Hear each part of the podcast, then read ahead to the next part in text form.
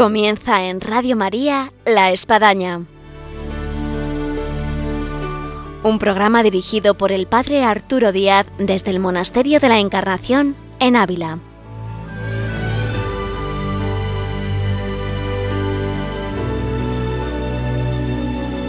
Hola, buenos días. Les habla el Padre Arturo Díaz. Bienvenidos a La Espadaña. La espadaña del día de hoy nos va a llevar a algo que todos vibramos y es la vocación.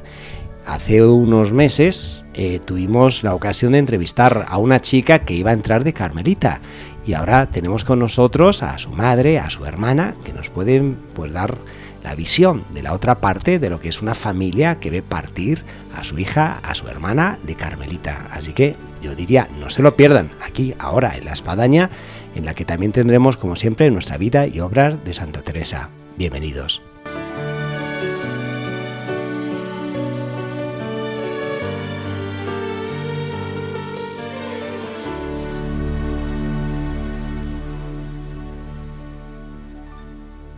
Hola, buenos días.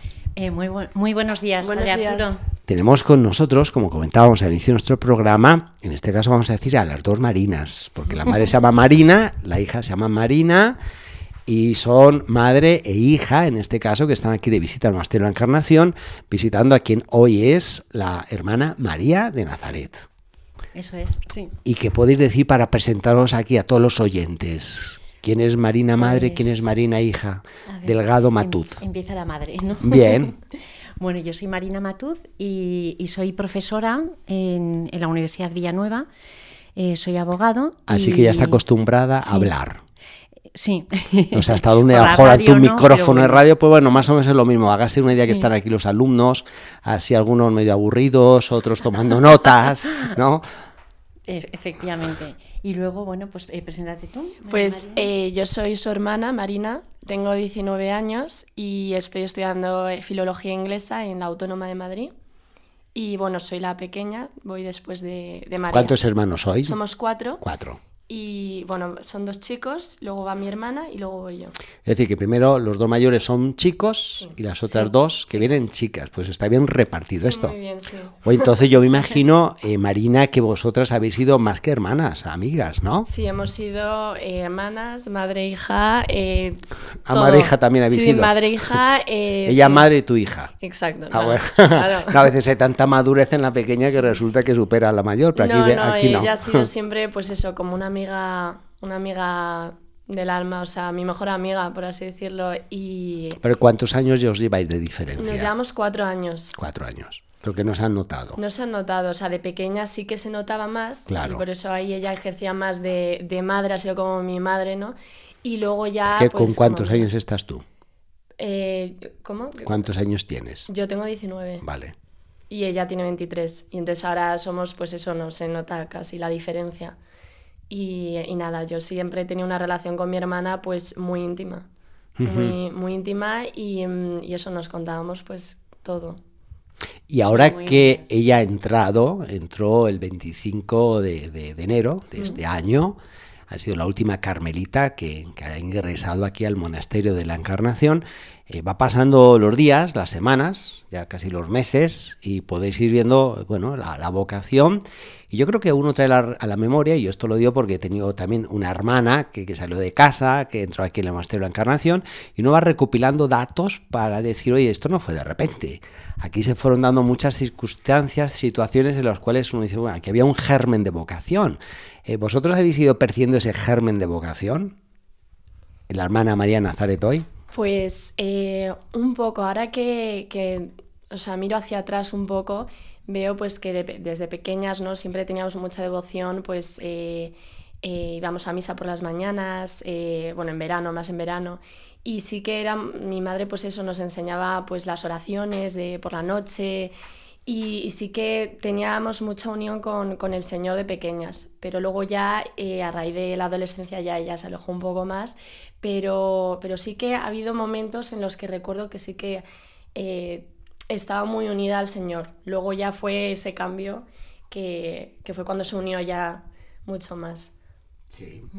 y la madre puede decir algo, algún recuerdo ya que has sido consciente desde, vamos, desde, desde, el seno materno. Sí, hombre, eh, yo ahora posteriori, después de, de, la entrada de María, empiezas a, ver cómo van casando cosas que, bueno, pues eh, que las tienes ahí como aisladas, que al principio veías que no tenían sentido, pero que la vocación eh, le da una luz especial y, y ves que, que, sí, que tenían todo el sentido, ¿no?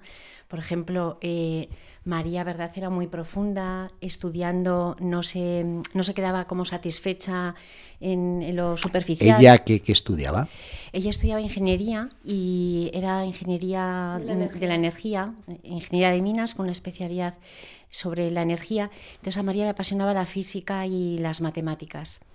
Y recuerdo que, bueno, pues que, se pasaba muchísimo tiempo pues eh, yendo como a la esencia, ¿no? Hasta que, bueno, pues cuando ya inicia su periodo de conversión, eh, pues me, reconoce que en el estudio, bueno, me reconoce, me lo cuenta, ¿no? Que en ese estudio, pues es cuando empieza a descubrir a, Dios, ¿no? Cuando empieza a descubrir al Señor. Y... Yo recuerdo de esto, perdón, una conversación con ella aquí en la Encarnación fantástica sobre la ley de gravedad. O sea, cómo encontraba a Dios en las leyes inmutables ¿no? del espacio. Con lo cual, vamos, para los que somos de letra quedábamos fascinados. Sí, sí. Eh, eh, esos rasgos, ¿verdad? De, o sea, era una niña pues muy profunda, ¿no? En, ese... Buscar la esencia de, las cosas. Entonces, bueno, pues ahí eh, puede haber algún rasgo, pero la verdad es que en cuanto a Carmelita, así propiamente esa vocación, pues no, ha sido una sorpresa. O sea, no en el sentido de que no hemos visto así nada que se pareciese a la vida religiosa en su, en su modo de ser. Era una niña muy normal, en el sentido de que hacía la misma vida que, que cualquier joven de su edad. Y de hecho, bueno, ya se nos ha escapado, ¿no? Que, que tuvo una temporada de, en la adolescencia pues muy apartada de, la iglesia. A mí le gustaba el esquí le encantaba esquiar. Sí, era una gran esquiadora y, y, luego muy artista también. muy, de, o sea, muy deportista, ganó el premio en, en el Colegio Aldovea, que es un, es un cross que, que se unen muchos, varios colegios, y, quedó primera. Ella desde pequeña siempre ha sido muy deportista, muy o sea, Que también, también era de atleta de fondo. Sí, sí, sí, Era muy, sí, muy pues aquí va a estar bien en el convento, estando en un monasterio tan grande que recorre kilómetros uno de un lado a otro. Dice que es como un castillo. Y mm, sí, muy deportista, le encantaba esquiar. Mm. Sí, sí. Y luego otra faceta también, a lo mejor relacionada, relacionada también con esa profundidad de ella, es que se abstraía muchísimo cuando pintaba o cuando hacía alguna obra de arte, ¿no? que le encantaba también la escultura y la pintura. Pero bueno, son como bueno, entonces una, una chica muy polifacética, ¿no? Estamos hablando de física, de matemáticas, de arte, de, deporte, en fin. Mm, sí, la verdad es que sí. Pero bueno, que hasta ahora, pues eso, como muy una vida muy normal. Sí, sí, sí. Una chica de su edad normal. Ahora, ¿y cómo y cuándo se manifiesta? El que, no sé si a lo mejor de repente, mamá, que me voy al convento, o, comenzó ya a dar eh, ciertas eh, señales de que, de que se iba. A ver, yo creo que la vocación de ella ha sido un proceso. O, la mamá lo intuía, porque a veces la mamá tiene estos sentidos. no, bueno, yo creo que todo arranca de su conversión, o sea, es un proceso largo el de ella. Y sí que es verdad que desde su conversión. ¿Ella qué años, digamos, tiene esta especie de reconversión? Pues hace, eh, hace dos años, ¿no? Aproximadamente. Pues fue un verano, bueno, dos años y algo, no sé. Bueno, en un verano, además, precisamente en, Marbella, en la Iglesia de la Encarnación, que ahora empezamos a, ver puntos de conexión. Sí, sí, la, conozco. Tuve una hermana que vivía por ahí cerca. Ah, pues, eh, pues ahí decidí un día pues, eh, confesarse y. Y a raíz de esa confesión y luego de la comunión, pues eh, tiene una conversión muy, muy profunda. Así que, para que veamos que también uno se puede convertir en Marbella. ¿eh? es verdad. En Torremolinos, en Ibiza. Sí, sí, no es verdad. Es verdad. Y, bueno, pues a raíz de, esa conversión tan profunda, pues eh, ya no la deja indiferente y, se va metiendo en una vida ya de oración, de conocer cada vez más cerca al Señor. Y, y, todo eso, pues yo sí que intuía que era como demasiado ¿verdad? Como mm, estaba siempre estudiando, rezando, era, yo lo veía un poco como demasiado. Pero bueno, pues eh, eh, no sé, Bueno, estudiando siempre estuvo, más o menos. Sí, sí, sí, pero rezando menos. Y salía. Antes estudiaba mucho y salía mucho también, pero eh, luego ya mm, pasó a, estudiar mucho, eh, a continuar estudiando mucho y rezando muchísimo. Y mm, bueno, si quieres compartir tú, Marina, eh, alguna... Otra faceta de esta manifestación, del punto de vista de, hermana, ¿quién compartía cuarto? ¿Compartís cuarto? sí, sí, compartimos. entonces me imagino, ahí hay muchas manifestaciones. sí, sí, eh, desde que tuvo ese, ese momento de conversión empezó cada vez a, pues, a ir rezando más, a leer el, Evangelio y, bueno, yo que he ido por un club de, del Opus Dei toda mi vida, pues eh, me quedaba alucinando, ¿no? Porque me eh, para mí era como una especie de ejemplo. Eh, em, y, bueno, cada vez iba, pues eso, eh, uniéndose más al Señor, haciendo más oración y mm, hasta un punto en el que yo ya lo veía un poco raro ya el año pasado, un poco a lo mejor que era extremo, ¿no? Y que, y que, que, yo no lo veía pues, pues eso, tan normal, tan, tan de este mundo, pero, pero sí, poco a poco se ha ido acercando cada vez más al Señor y, mm, y bueno, mostrando un montón de señales, sí hasta yo creo que fue ya lo decisivo ya de su vocación de Carmelita fue eh, este verano. Entonces este verano ya no estaba, o sea, no era ya la María de siempre. Sí. Estaba muy. ¿Y qué, qué es lo que pasó este verano? Pues este verano es que solamente quería estar con el Señor y no nos lo contaba lo que le pasaba. Además que estaba en Londres, ¿no? Este verano. Sí, estuvo en Londres y luego ya esa convivencia eh, con nosotros fue en el mes de agosto, otra vez en Marbella. Entonces ahí sí que eh, yo creo que ella ya lo sabía, empezó a leer eh, historias de carmelitas, desde luego Santa Teresita de Lisio en casa siempre le hemos tenido mucha devoción y, hemos rezado mucho con ella. Y ella ya cogió esa devoción también a, Santa Teresita, pero este verano además de a ella pues empezó a leer las vidas de, otras santas carmelitas y se iba sintiendo identificada con, con su vida. Y todo esto, bueno, nos lo ha contado después, lógicamente, pero eh, nosotros en esa convivencia con ella, mm, en verano, ¿verdad, Marina? La veíamos que ya no llevaba una vida normal, ni salía por las noches, ni, bueno, su misma actitud era como demasiado, mm, no sé, como demasiado de recogimiento y de querer solo estar. De un gran cambio. Sí, y claro, en, pleno agosto, en Marbella, la verdad es que eh, cada vez llamaba más atención. Entonces, eh, yo ya, no sé, ya rezaba para, para que realmente viese que era lo suyo, ¿no? Entonces, después de, ese mes de agosto, vuelve, se vuelve a Londres y ella mm, está, eh, sigue la dirección espiritual con, con, eh, un sacerdote eh, que la, había ido dirigiendo desde antes. Y, bueno, pues este sacerdote la anima a seguir y a continuar con lo que ella más o menos está viendo. Y bueno, pues mm, ella nos cuenta que hay un momento determinado que decide pues decirle que sí al Señor decirle que sí totalmente, tirarse por el abismo, como dice ella, esperando a ver si abajo están los brazos de su Padre Dios. Y cuando hace eso, pues eh, me llama por teléfono súper pletórica de alegría, se oían los ruidos de las calles de Londres, la gente pasando y ella mm, diciendo, mamá, tengo tanta alegría en mi cuerpo que se me va a salir de, de, lo emocionadísima que estoy porque vengo de hacer oración y de recibir al Señor en, en misa y en la Eucaristía y, le he dicho que sí, que un sí, total. Y entonces estoy súper felicísima, o sea, nos transmitía una alegría que se le salía por los poros, ¿no? Entonces, eh, bueno, pues ahí fue la primera vez como que me impactó, que vi que iba en serio, ¿no? Y ante eso como que comienza a disiparse las dudas de si mi hija tiene vocación, ¿no? Porque uno la ve tan feliz que dice, bueno, aquí es que tiene que haber vocación. Sí, se empiezan a disipar, pero aún así eh, pues como era, es, una vocación tan radical que nos venía a nosotros un poco lejos porque no teníamos mm, antecedentes, familiares, no, ni, de amistades, la verdad, o sea que no, no teníamos contacto con, eh, este mundo ¿no? de, las carmelitas tan maravilloso. El caso es que, bueno, pues eh, ella ya cuando le dice que sea el Señor y ya veo que va en serio, pues eh, me pide ayuda para ir buscando pues eh, dónde, ¿no? Ella sí que ve clarísimo que el Señor le pide que sea eh, de clausura y carmelita, porque relaciona la espiritualidad que ha vivido y con lo que ha rezado. y, o sea, que, ha vivido a través de esas lecturas. Entonces, bueno, pues yo la, ayudo en el sentido de pues, buscar lo más cercano en Londres, pero eran carmelitas misioneras. Ya. Y entonces ella pues me dice, no mamá, es que eso no me lo pide el Señor.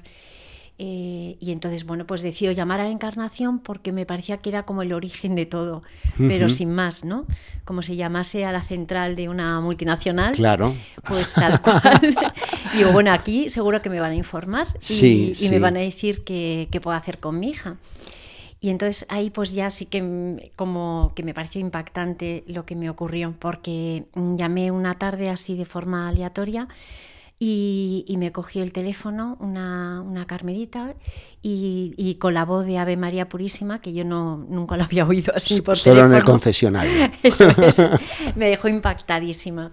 Y entonces cuando le conté pues que era una madre de una chica que le pasaba esto, eh, y me contestó, ay hija mía, es que la estábamos esperando. Entonces, esa frase se me quedó súper grabada, me pareció... Lo que es el poder de la oración, porque a mí me consta como capían que las carmelitas estaban rezando por el año jubilar teresiano en el que estábamos y porque había fallecido una y ahí quedaba un hueco. Decía, bueno, pues este año jubilar teresiano seguro que Santa Teresa nos va a dar eh, una carmelita.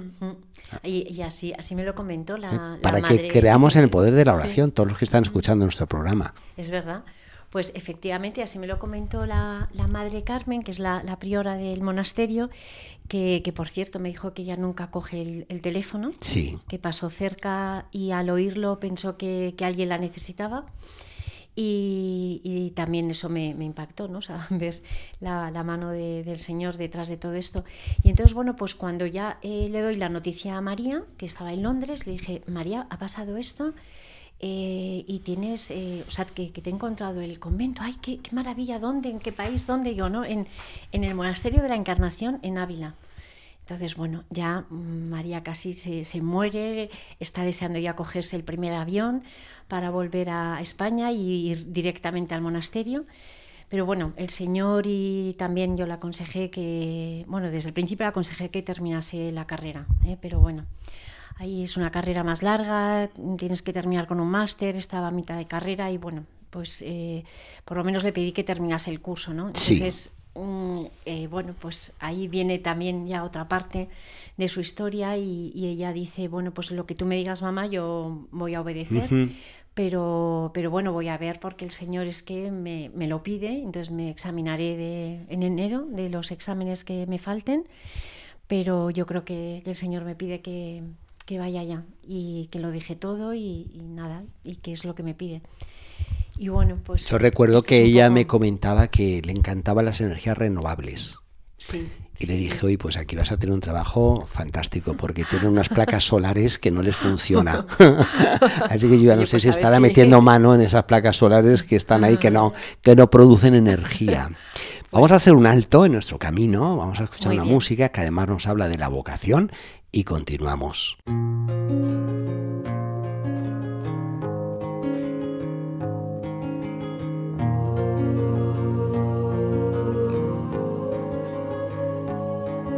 Estoy a la puerta y llamo,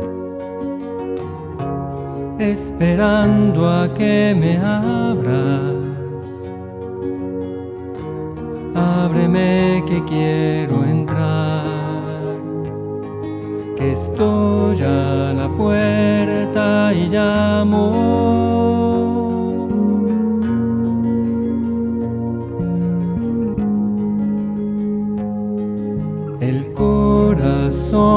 Que te he dado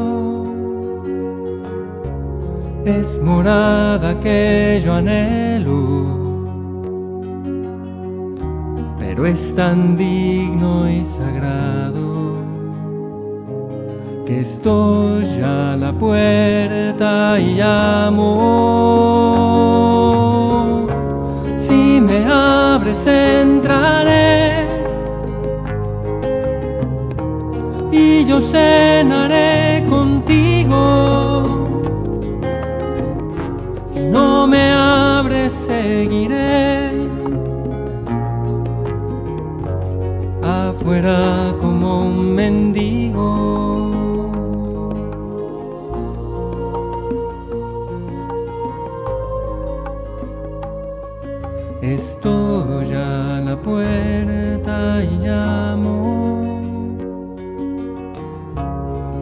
esperando a que me abras. Ábreme que quiero entrar, que estoy a la puerta y llamo.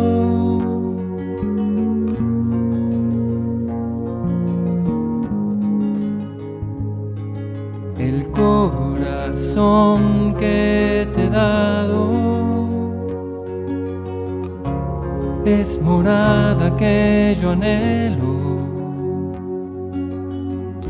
pero es tan digno y sagrado que estoy a la puerta y llamo. Si me abres entraré cenaré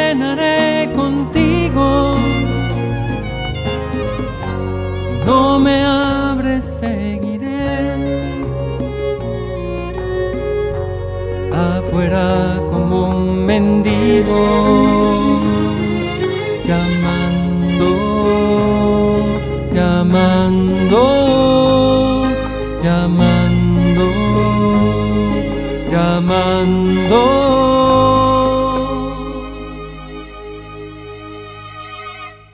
En Radio María, en La Espadaña, y estamos hablando del tema de la vocación, de la vocación de una carmelita que ha entrado ya casi hace dos meses aquí en el Monasterio de la Encarnación y tenemos con nosotros a su madre y a su hermana, que las dos se llaman Marina.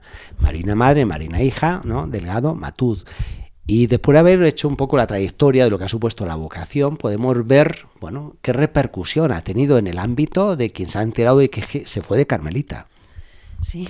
Alguno mejor pensó que se volvió loca, otro dijo, pues es normal, no, me extraña nada, ¿no? Sí, pues eh, sí, efectivamente, hay amigas eh, que pensaban que estaba, que estaba, bueno, que estaba loca, ¿no? Pero que se habían cruzado los cables y, otras que bueno pues que no se lo creían otros incluso dentro de la propia familia pensaban bueno pues una cosa que a lo mejor se le ha ocurrido o de tanto rezar o de tanto leer eh, pues esa última etapa ¿no? que hemos comentado pero bueno pues ha habido de todo y luego bueno pues mm, ha habido reacciones eh, sobre todo los que le han conocido en, en Londres en su etapa de Londres, pues sí que están, estaban, vamos, súper impactados y se cogieron vuelos para, estar con ella en su entrada y, la verdad yo creo que, son los que más han vivido eh, con ella toda su, eh, toda su evolución ¿no? en, su vocación y la han visto allí con ella. Entonces mm, yo creo que por eso la quisieron acompañar y lo veían como más claro.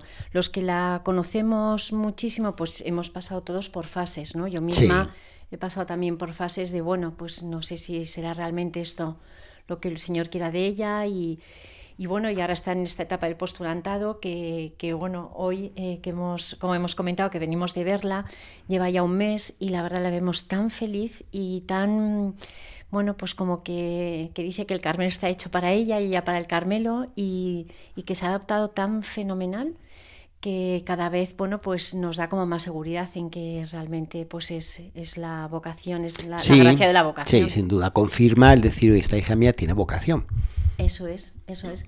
Entonces al principio es como, bueno, pues vamos a dejar, eh, vamos a dejar un poco eh, que María siga y, ver si realmente el Señor, ¿no? Es, eso es lo que le pide. Ella como ha estado como dirigida muy bien con un director espiritual, desde que tiene esos barruntos, ¿no? De, que Dios le puede pedir cuando se plantea, ¿no? La vocación y que Dios le puede pedir todo, pues eso me dio mm, bastante seguridad. Pero vamos, de ahí al Carmelo ni nos lo imaginábamos nadie de la familia estamos todos ahora pues mm, dándole muchísimas gracias a Dios. Nos parece que es un privilegio y que es un regalazo y queremos aprovechar ese trocito de cielo que, Dios nos ha puesto aquí en el Carmelo y, aprovecharlo pues para también, no sé, por, el bien de las almas también. ¿no? Hace pensar, según estáis hablando de esto, que Teresa Daumada vino aquí en la repercusión de que una amiga suya había entrado de Carmelita, y además sabemos su nombre y todo, Juana Juárez, y aquí vino.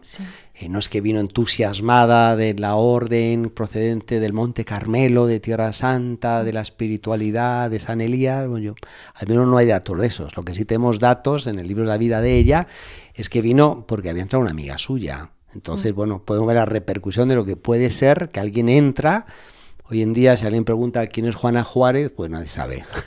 ¿Quién es Santa Teresa de Jesús? Hasta una persona en Siberia sabe quién es Santa Teresa de Jesús. Entonces, bueno, veamos la repercusión que puede tener el que ha entrado, pues María aquí en el monasterio de la Encarnación. Ahora, dentro de ese ámbito, ¿ha habido alguien que a lo mejor, pues, no era muy de iglesia, en fin, estaba un poco alejado y, y se ha visto como tocado? Porque a veces eso es muy interesante. Sí, yo, creo que puedes comentar, eh, tú que lo vives mejor, eh, Marina, con ella, pues alguna prima, alguna amiga, algún amigo, ¿verdad? Sí, en concreto, em, una, bueno, una prima y, bueno, eh, otros familiares muy cercanos sí que en un principio tampoco entendían mucho pues, pues su, su, su, vocación, ¿no? Mm, y, bueno, una vez ya eh, entrada María, eh, pues repercutió muchísimo ¿no? en, la familia y concretamente en una prima que se ha acercado cada vez más ahora a Dios y, mm, bueno, le ha llegado y le ha marcado muchísimo, porque claro, es muy impactante ese, mm, esa decisión y más que estaban muy unidas mi hermana y, mis primos y, entonces, bueno, eh, ahora está cada vez más pues eso, de alguna manera, pues acercándose más a Dios, yo que sé, en el trabajo, en la, en la oración. Y, bueno, yo a mí también me ha, personalmente me, me, ha impactado muchísimo y me ha repercutido personalmente muchísimo porque ha sido como un antes y un después. Y, y, bueno, para mí que mi hermana esté ahí supone pues eso, ha supuesto un cambio bastante eh, más profundo en mí y, y, en ver eso, pues eh, la parte sobrenatural de, ver a Dios ¿no? en, mi hermana y, no sé, de alguna manera eh, estoy más cerca eh, de ella que incluso cuando estaba em, los últimos años con ella, ¿no? Entonces eso me ha ayudado mucho. Esto es impresionante, cómo es cierto, ¿no? Uno al inicio mejor siente la ausencia de que, bueno, quien se fue, se metió de Carmelita y, y ahora el vacío, aquí su cuarto, la casa, pero luego comienza a haber una presencia que dice, uy, esto, esto sí que es espiritual, esto es de Dios, ¿no? Que, que, que a lo mejor no lo tiene con quien se fue de casa porque se casó, pero con, con, la Carmelita sí, lo digo por experiencia.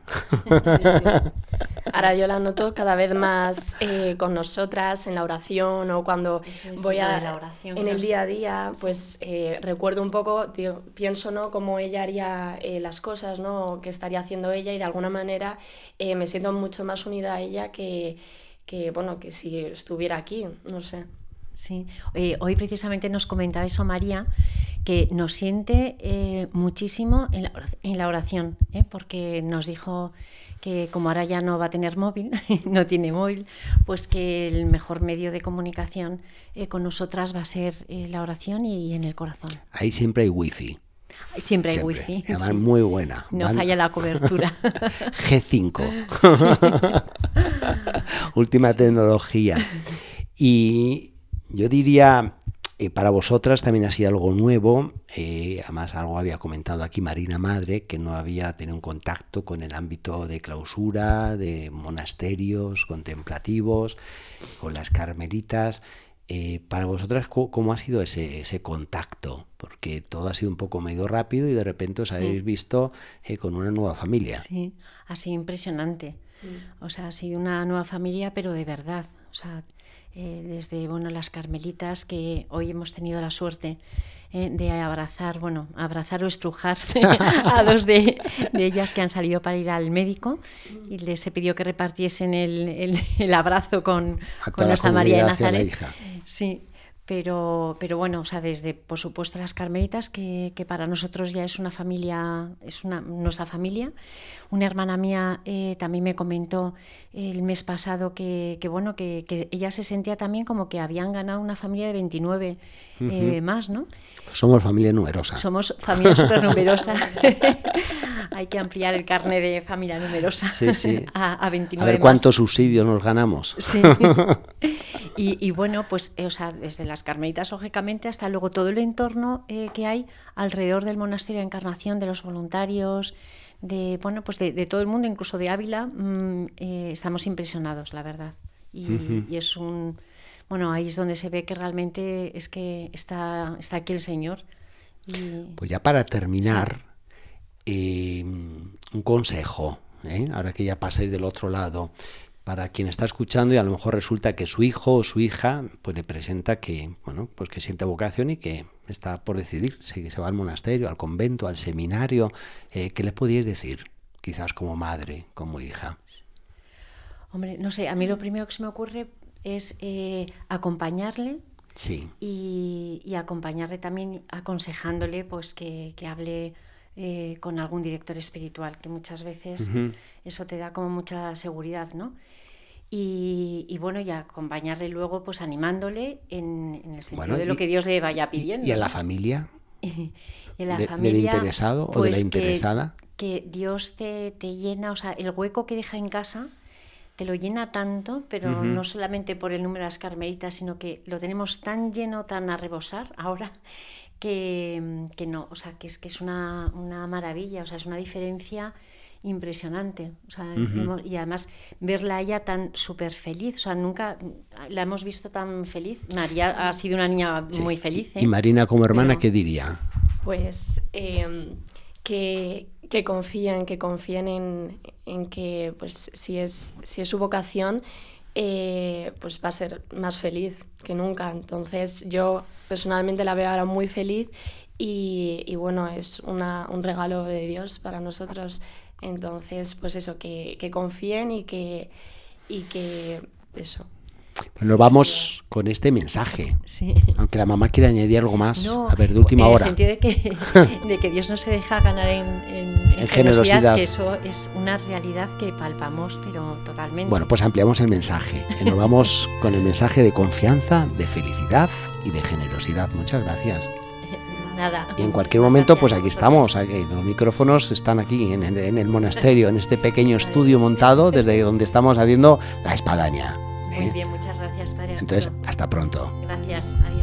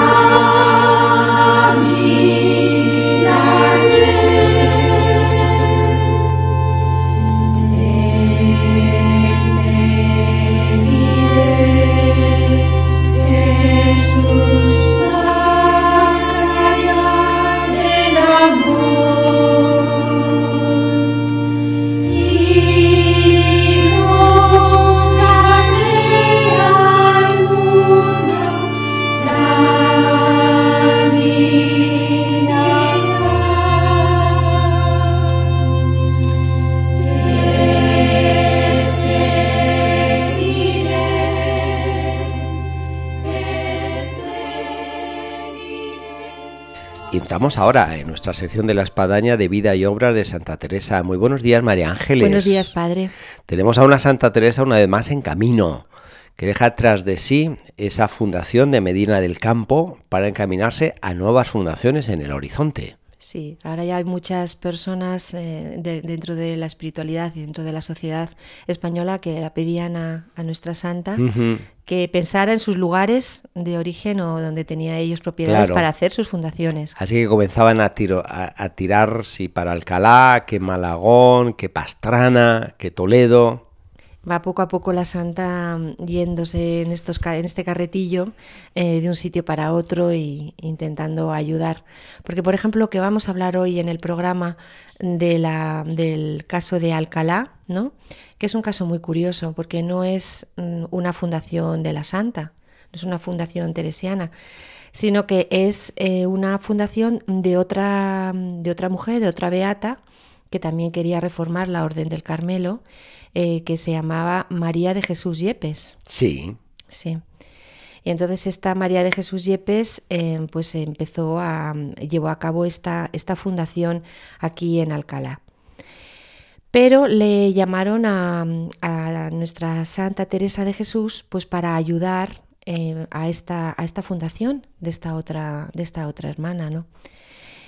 fue doña María de Mendoza que era la viuda del comendador Cobos, el secretario mayor y hombre de confianza del rey Carlos V, pues eh, el que luego fue el consejero del joven príncipe Felipe II, eh, eh, la que bueno, pues se puso en contacto con, la santa para decirle que si podía venir aquí a ayudar mm, a esta, esta fundación de María de Jesús Yepes, más que nada para, para ver su opinión, para un poco ayudar en el desarrollo eh, ella, doña María de Mendoza, tenía pues grandes amistades en la corte. Y una de ellas pues es una mujer muy importante del momento que era doña Leonor de Mascareñas que era ni más ni menos que Laia de Felipe II era una dama portuguesa que había venido con la, reina, con la emperatriz Isabel y era Laia y entonces cuando ya el rey eh, Felipe II eh, ya tenía 25 años, pues ella decidió hacerse monja francisca y se encerró en un cuarto de la iglesia de San Jerónimo de Madrid.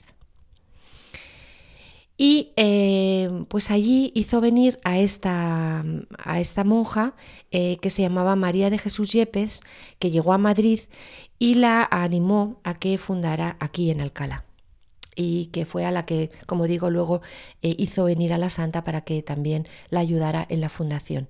Si quiere hacemos un pequeño retrato de esa... Sí, como no, yo creo que resulta muy interesante, conocer un poco más a fondo estos personajes que rodearán la vida de Santa Teresa y que no cabe duda que tendrán una gran influencia también en ella.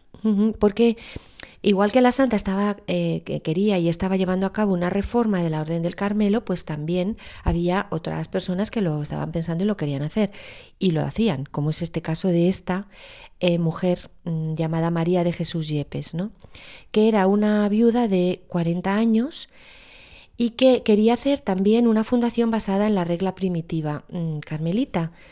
Quiso en principio fundar en Granada, porque ella era, como digo, de allí, de Granada, pero allí estalló una grandísima oposición y bueno, pues fue esta doña Leonor de Mascarreñas la que mm, la dijo, bueno, pues que era mejor que fundara aquí en Alcalá. Esta persona, María de Jesús Yepes, ya hemos hablado de ella en el programa, porque ya se había encontrado con, con nuestra santa cuando la santa estaba en la casa de doña Luisa de la Cerda. Sí. Había habido un encuentro entre estas dos fundadoras. Se habían visto, como digo, siete años antes. Ahora la santa se la encuentra eh, aquí en Alcalá, pues rodeada de 20 jóvenes que eh, la veían como la reformadora en este convento de Alcalá. Esta María de Jesús, pues era la hija de un relator mm, de la Real Cancillería de Granada. Ahora que me ha parecido esta palabra de relator tan de actualidad. Digo, relator, relator. Bueno, en aquella época. Pero en este caso es bastante adecuada. Sí, bueno, que ya se usaba en la época de la Santa, como vemos, de plena actualidad. bueno, pues el relator era un funcionario que tenían algunos tribunales de justicia y que era el encargado de hacer los expedientes para presentar, de hacer los informes. Bueno, pues esta María de Jesús era la hija de este relator. Y cuando se quedó viuda, pues. Eh, eh, se hizo beata y decidió marcharse a Roma para pedir al Papa pues una la licencia. Una licencia, sí. Pero era tenía una tenía un niño pequeño, una niña pequeña. Entonces esto estaba yo leyendo la, esta historia muy impresionada. Sí. Porque claro, mm, cuando ella se fue a Roma andando, porque ya sabemos que ella fue a Roma andando y volvió andando. Es una cosa e-, era lo propio, o sea, no se puede pensar de que tomó a Italia o Iberia y se trasladó, ¿no? Y al niño lo llevó ahí en el avión. Había que pensar qué hacer, ¿no? Con el niño y, un viaje que podía implicar fácilmente casi un mes y de vuelta. sí, pero las crónicas nos cuentan una, una, escena que, que, a mí ha sido bueno tremenda. O sea, yo cuando la pienso, ¿no? Cuando ella salió para Granada, el niño salió corriendo detrás de ella gritando, mamá, mamá, mamá. Entonces ella eh, no mostró ninguna ternura ni ninguna compasión con su hijo. Entonces lo que hizo fue, le compró unos zapatos y otras cosas, se las, y se las dio al niño y le dijo, así está recogido, ¿eh? Corred, hijo, a casa de tía y decidle que os calce y os guise la comida, que yo voy y que luego vuelvo. Y así le dejó. Sí, sí, luego vuelvo, tardaría. Es decir, le abandonó.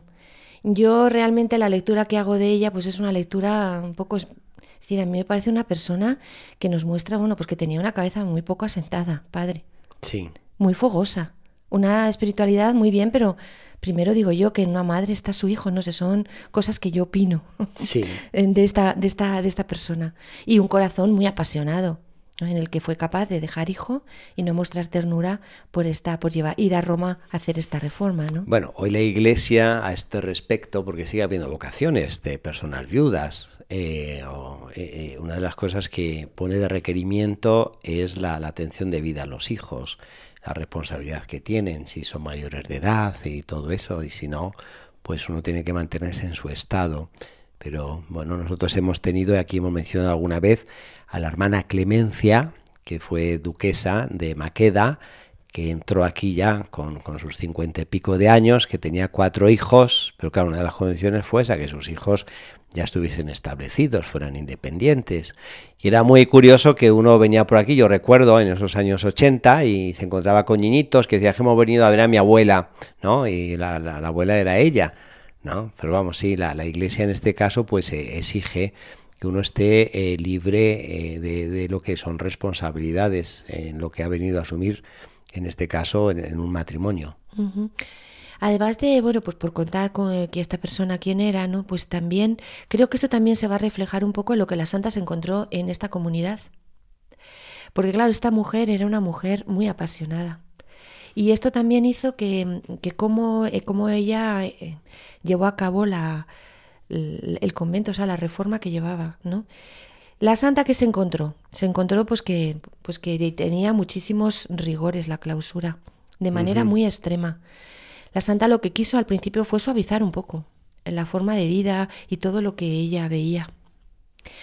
Así nos lo cuenta el padre Gracián, ¿eh? en una frase que voy a leer, que dice así, Esta monja de Dios daba en andar descalza de pie y pierna y en otros extremos por donde quería llevar a toda la comunidad.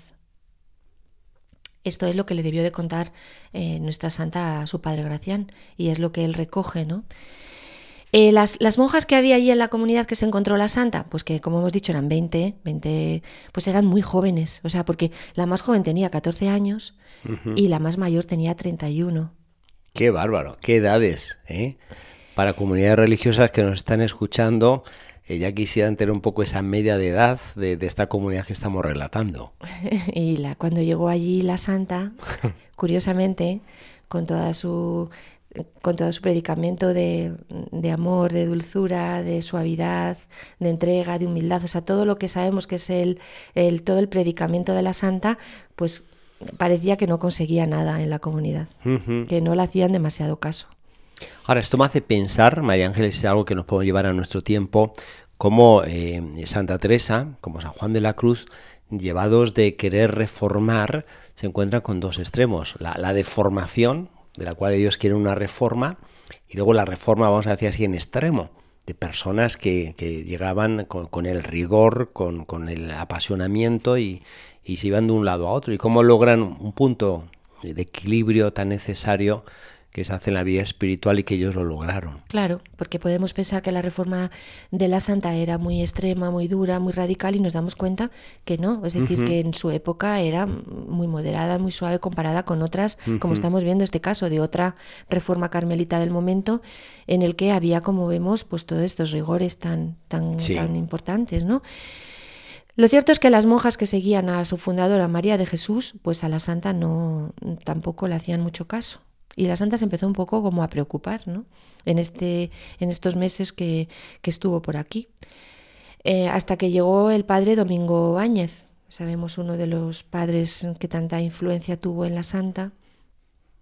Y después de hablar con ella, la dijo, mire, madre Teresa, le voy a decir una cosa. ¿Por qué no se dedica mejor usted a sus fundaciones que en querer, que en querer reformar las de los demás? Uh -huh. Y entonces la santa ya se planteó el marcharse de allí. Pero hizo algo que luego a la larga va a tener mucha repercusión, ¿no? Es que dejó sus fundaciones.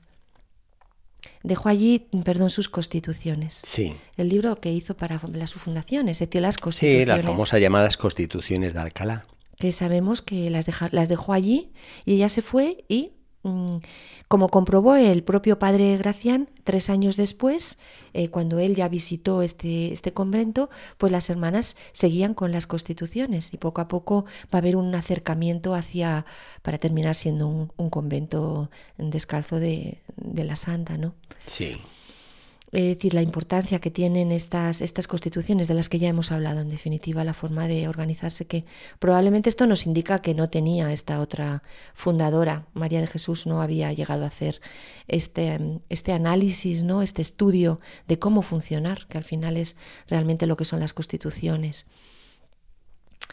La despedida de nuestra santa de la comunidad pues fue muy cordial, pues nos la imaginamos despidiéndose amable y cordialmente de todas, y allí había una de las monjas que, de la, que estaban con María de Jesús, que era eh, Ana de San Jerónimo, que era maestra de novicias y que era muy apreciada por, por Teresa. Entonces Teresa quiso que en ese momento se fuera con ella, que como vemos luego va a ser una gran monja de la Reforma.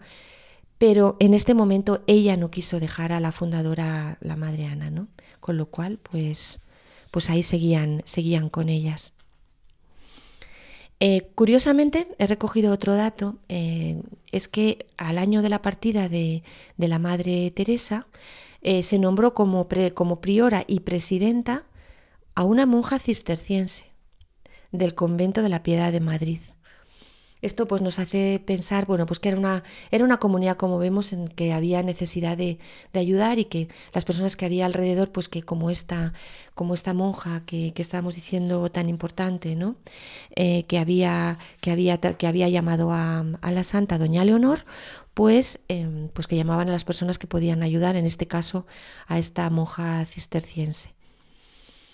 Y nuestra santa, Teresa, pues se fue a Madrid. En este, el día en el que ella se fue, el día 6 de abril del año 1568, se fue primero para hablar con doña Leonor, con esta que decimos, con esta monja, nos imaginamos que para contarle pues todo lo que había pasado y su opinión sobre la fundación de Alcalá. Y mm, doña Luisa de la Cerda, ya en este momento, pues le tenía preparada a la santa un coche para llevarla directamente a Malagón. Un nuevo plan. Un nuevo plan. La cogió en el coche. Nuestra Santa Teresa en este año de 1568 tenía 53 años. ¿eh? Y en este coche, en que le había preparado doña Luisa, pues eh, se acercaron a Toledo. Allí, cuando llegaron a Toledo, pues la santa se encontró con, con una mujer de la que hemos hablado un poquito, pero que vamos a hablar más y vamos a hablar muchísimo más, que era una joven que estaba eh, dentro de la casa de doña Luisa de la, de la Cerda, más que como servicio doméstico podemos decir como persona que vivía allí, porque la casa de doña Luisa era como una pequeña corte, ¿no? donde había pues una serie de mujeres y personas que vivían a su alrededor. Esta persona era María de Salazar, eh, que será nada más ni nada menos que María de San José. Sí una mujer de una cultura muy refinada, una hija de la santa, de estas que cuando la vas conociendo te impresionas completamente. Simplemente diremos de ella que, por ejemplo, es, una, es la persona a la que más cartas mandó la santa, la primera destinataria de cartas de la santa, y fue también la primera en fundar un Carmelo fuera de España, que lo fundó en Lisboa en el año 1585. Eh, además, bueno, pues en un momento que, como luego vamos a ir viendo, lleno de, un momento muy convulso de, la historia de, la historia del Carmelo Descalzo. Fue una poeta muy inspirada. Yo he estado un poquito leyendo cosas de ella, padre. Sí, sería como para hacer también otro relato de otro de los grandes personajes en torno a Santa Teresa. Y, entonces he estado, he estado viendo un poquito, ¿no? Em, leyendo alguna cosa de ella y entonces voy a leerles a todos, ¿no? Porque muchas veces los escritos los poemas, nos hablan de las personas, ¿no? de, esta, de esta monja, de esta María de San José, que se encontró la santa en Toledo ¿no? y que ya la siguió en adelante. Voy a leer eh, un, precioso texto de ella eh, que se llama Ansias de Amor, para que todos la vayamos conociendo. Dice así, por las calles y plazas voceando, buscando te he andado, amado mío. Mil días han pasado y no hallando con dolorosas ansias a ti, envío mil suspiros y a todos conjurando, cada cual me arroja y da desvío. Vuelvo con triste llanto y cruda pena a soltar el dolor a copiosa vena. Bueno, como vemos, pues una, una escritura bellísima, parece San Juan de la Cruz en algunos casos, sí, sí. por calles y plazas voceando, buscando te he andado, amado mío. ¿no? Realmente el que pueda leer eh, la obra de, de, María de San José se lo, se lo recomendamos, ¿no? porque, porque va a disfrutar, va a encontrarse con un alma eh, tierna, un alma llena del Señor, una hija de Teresa muy sensible y muy especial, en fin, Qué mundo tan poético y místico de este entorno, Santa Teresa, San Juan de la Cruz y todos estos personajes de alguna forma. De estas mujeres, mm. de esta María de Salazar, ¿no? que en este momento en el que se encontró con, con nuestra santa tenía 20 años y, y ya mostraba, eh, que es algo muy bonito de, de reflejar, una vocación carmelita. Mm. Desde que conoció a la santa, cuando estuvo con doña Luisa de la Cerda, ya ella se quedó impresionada con la figura. Y ya desde ese momento notó que ella tenía vocación carmelita, que ella quería seguir a la santa. Y entonces en este momento, pues ya la siguió. Em, Esto va a ser un factor importante, María Ángeles, porque va a haber eh, personas en el inicio con Santa Teresa que se ven arrastradas por un ideal de, vida eh, contemplativa, de recogimiento, de oración, pero vamos, podrían haber entrado con Santa Teresa como podrían haber entrado en otra orden religiosa. Pero en cambio estas como es el caso de María Salazar, que se sienten atraídas por Santa Teresa en lo que es su figura, su personalidad, su mensaje, eh, serán eh, columnas fundamentales a la hora de la reforma teresiana. Y, de llevar a cabo la reforma y de seguir, ¿no? Porque, por mm. ejemplo, cuando, cuando leemos la poesía, la prosa de Santa Teresa y de San Juan de la Cruz, a veces olvidamos que es que detrás de ellos hay muchísimos otros poetas, muchísimas otras personas muy sensibles que tienen obras preciosas, ¿no? Dentro del Carmelo descalzo y que al leerlas, bueno, pues nos sobrecogen como estos textos de esta María de Salazar, ¿no? que como digo tenía 20 años cuando se encontró con la santa. Y, que su vocación y encuentro con Santa Teresa nos lo cuenta también en un libro muy bonito que es el libro de las recreaciones, que es quizás su obra más conocida. Eh, cuando nos, ella nos dice qué es lo que más la llamó la atención de nuestra santa cuando la colación el Palacio de Doña Luisa de la Cerda, en este libro de las recreaciones, ¿no? Pues a mí, yo he recogido esto. Qué, qué, es lo que más le llamó la atención? Pues lo que más era es la alegría que brota en el alma que se dedica a la oración. Es decir, esa relación entre alegría que, que da la oración profunda a la que la santa eh, nos enseña, la que nos insta, ¿no? Esta relación de alegría y oración. Qué hermoso semblante, ¿no? De Santa Teresa vista por, por esta joven de 20 años de encontrar una monja, Teresa de Jesús, con un semblante de alegría fruto de, la oración que llevaba. Claro, y podemos plantearnos, es decir, ella la vio a esta, a esta mm, hermana, esta monja, Teresa de Jesús, en el Palacio de Doña Luisa, la vio entregada a la oración, pero vio que era alegre, muy alegre. La sorprendió a ella, dijo, este camino de oración es un camino de alegría. Eh, y eso es lo que al final la decidió a ella ir adelante, es decir, voy adelante, ¿no? Voy a entrar en este camino y esto es lo que realmente la llevó por las sendas de la santa y a continuar su obra cuando la santa ya no estuvo.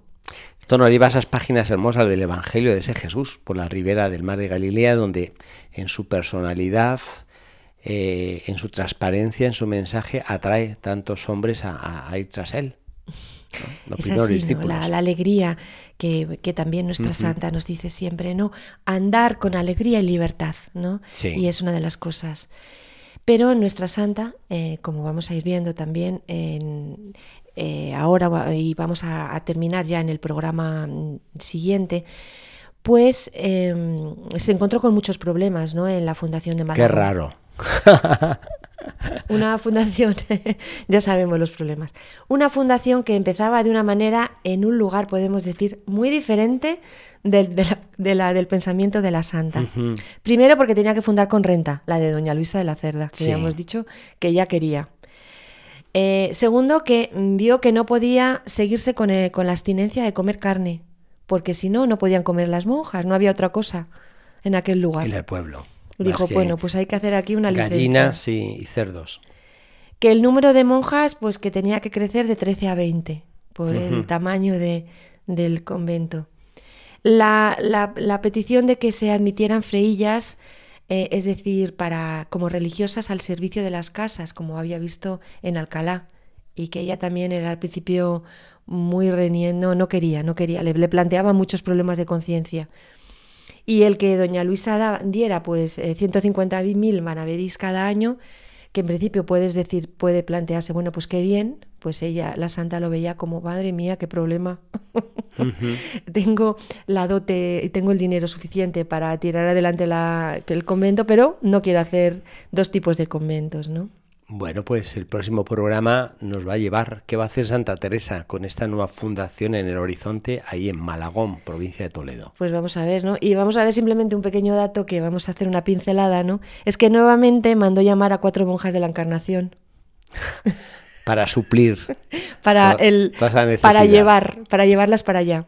Como maestras nuevamente no las monjas de la encarnación como maestras en los primeros conventos de la reforma de la santa. Y para entonces ella eligió como sabemos que le había dicho el provincial que ella podía elegir a las que quería. Bueno pues ella eligió a cuatro eh, María Suárez María de Teseda Isabel Gutiérrez e Isabel Juárez que fueron para allá para hacer la fundación de Malagón muy bien, María Ángeles, pues aquí nos quedamos eh, en esta nueva fundación con sus dificultades, eh, dificultades de otra índole, pero en definitiva dificultades y que Santa Teresa va a sacar adelante. Adiós, gracias. Pues nada, les, les animamos a todos a seguir leyendo eh, el libro de las fundaciones. Les animo particularmente a intentar leer cosas de María de Salazar y para, para disfrutar un poco con todos estos textos tan bellísimos que ella nos regala. Muy bien, muchas gracias María Ángeles. Pues un saludo para todos. Y ya llegamos al fin de la espadaña, en este nuevo tiempo litúrgico que nos encontramos de la cuaresma, tiempo de gracia y de conversión, esperando que la espadaña, entre otras cosas, les pueda ayudar a vivir este tiempo de gracia y animarles a que no dejen de asistir a posibles ejercicios espirituales, eh, convivencias, retiros, cursillos que nos hagan vivir las gracias del Señor. Desde aquí, de la, desde la espadaña en Radio María, así se lo deseamos y en breve rezamos el Ángelus. Hasta el próximo viernes, Dios mediante.